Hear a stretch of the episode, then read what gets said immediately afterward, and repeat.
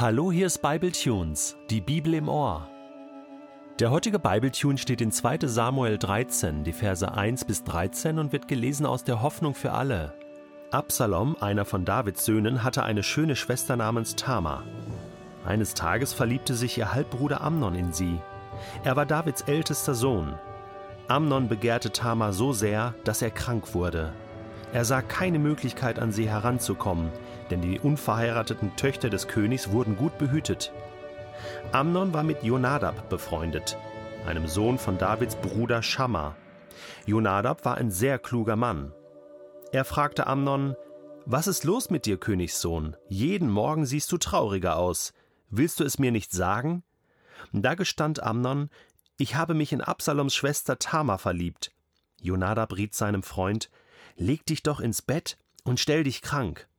Wenn dein Vater dich besucht, dann frag ihn, ob nicht deine Schwester Tama dir etwas zu essen bringen könnte.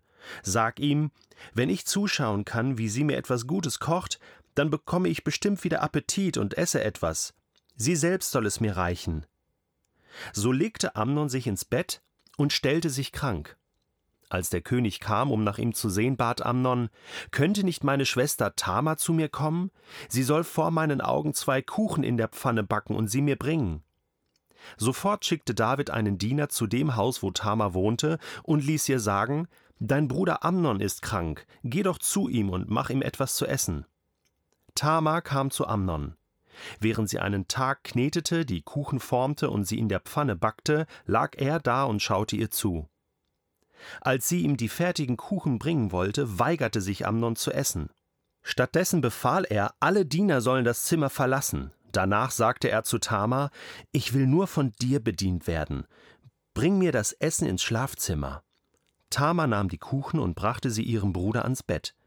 Als sie ihm das Essen reichen wollte, packte er sie und sagte: Komm, meine Schwester, leg dich doch zu mir. Sie rief: Nein, Amnon, Zwing mich nicht zu so etwas. Das ist in Israel doch verboten. Ein solches Verbrechen darfst du nicht begehen. Was soll dann aus mir werden? Denk doch, welche Schande das für mich wäre. Und du würdest in ganz Israel als gewissenloser Kerl dastehen. Warum redest du nicht mit dem König? Bestimmt erlaubt er dir, mich zu heiraten. Mit Kapitel 13 beginnt ein ganz neuer Abschnitt im zweiten Buch Samuel. Der Aufstand von Absalom dem Sohn Davids. Absalom, einer von Davids Söhnen, hatte eine schöne Schwester namens Tamar. Zunächst mal geht es gar nicht um Absalom, sondern um Amnon. Das war der älteste Sohn, der erstgeborene Sohn von König David.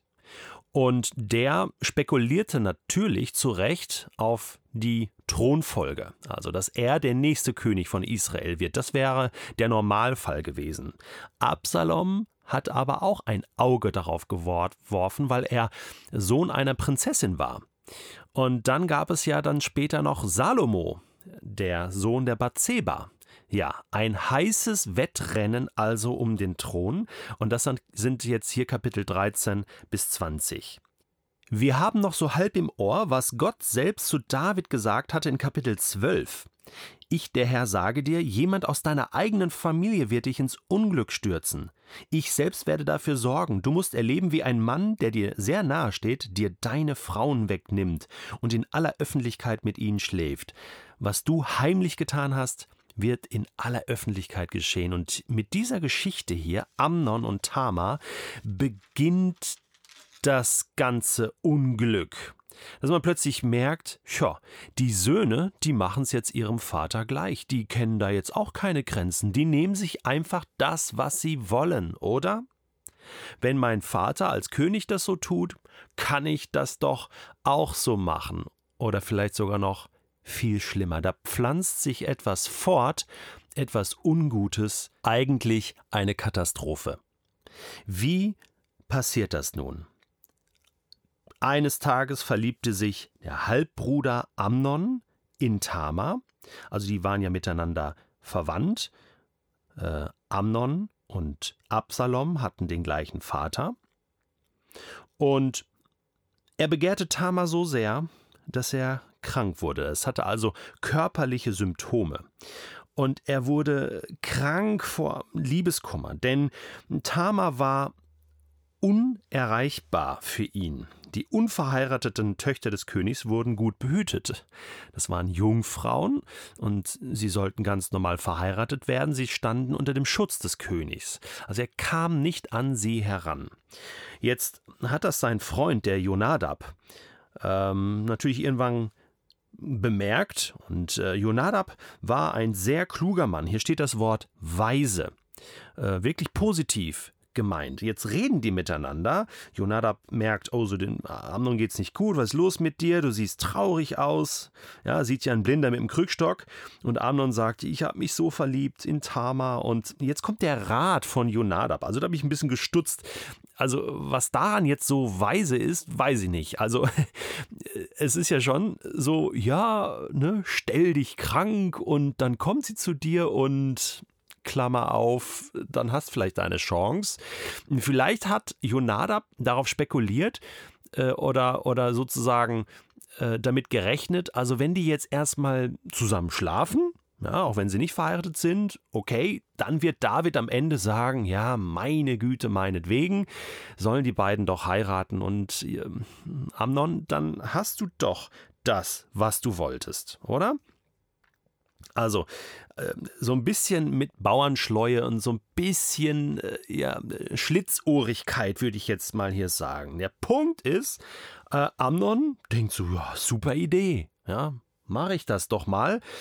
Ja, und stellte sich krank. Also das Ganze beginnt schon hier irgendwie nicht so positiv. Und ich denke immer die ganze Zeit, die arme Tama, ja, muss ein wunderhübsches Mädchen gewesen sein. Ähm, so, äh, stellt sich krank und so. Jetzt kommt aber erstmal der König. Also David kriegt mit, oh, mein ältester Sohn ist krank. Was ist mit dem los? Ähm, schaut nach ihm und so weiter. Und dann äh, bat Amnon eben, könnte nicht meine Schwester Tama zu mir kommen? Sie soll mir Kuchen backen und mm, für mich sorgen und so. Dann heißt es in Vers 7, sofort schickte David einen Diener zu dem Haus, wo Tama wohnte, ließ ihr sagen, hey, Amnon ist krank, kümmere dich um ihn. Da habe ich auch schon gedacht, also äh, wieso checkt das David nicht? Ja, also äh, wieso vermutet er da keine Intrige oder irgendetwas Böses? Ist er so gutgläubig gewesen, dass er äh, das, was er selbst getrieben hat, damals mit Bathseba und Uriah, wie hinterhältig das war, dass er das bei keinem anderen Menschen vermutet, auch nicht bei seinen Söhnen? Fragezeichen. Äh, ist, war David so naiv? Könnte man meinen, oder? Sofort schickte David einen Diener, ließ Tamar holen, und Tamar, ja, macht natürlich das, was der König sagt und sie backt Kuchen und, und dann geht das Ganze weiter. Jetzt schickt er alle Diener raus. Nur Tama darf mich bedienen. Hallo? Ja, und, und bring mir doch das Essen ins Schlafzimmer. Jetzt kriegt man mit, aha, die waren vorher im Wohnzimmer oder in der Küche. Schlafzimmer war ein anderer Raum. Äh, ich gehe jetzt ins Schlafzimmer und, und, und Tama nahm den Kuchen, brachte sie ihrem Bruder ans Bett. Jetzt waren sie da. Ne? Genau da wollte Amnon sie haben. Und sie reicht ihm das Essen. Jetzt packt er sie und sagt ganz klar: Schwester, leg dich doch zu mir. Also, klare Ansage, ich will mit dir schlafen. Nun war das so, dass das vom mosaischen Gesetz eigentlich verboten war. Also, ähm, dass Geschwister miteinander äh, schliefen oder eine Ehe eingingen, war verboten. Ähm, obwohl, wenn wir in die Geschichte Israels schauen, auch Abraham und Sarah waren Halbgeschwister und auch Moses Eltern ähm, waren auch miteinander verwandt. Also so ganz ähm, konsequent wurde das nicht gehandhabt. Und bei einer Vergewaltigung ähm, war es so, dass dann der Mann den Brautpreis zahlen musste und diese Frau auf alle Fälle heiraten musste, damit sie äh, unter seinem Schutz stand. Ja, er durfte sie nicht wegschicken.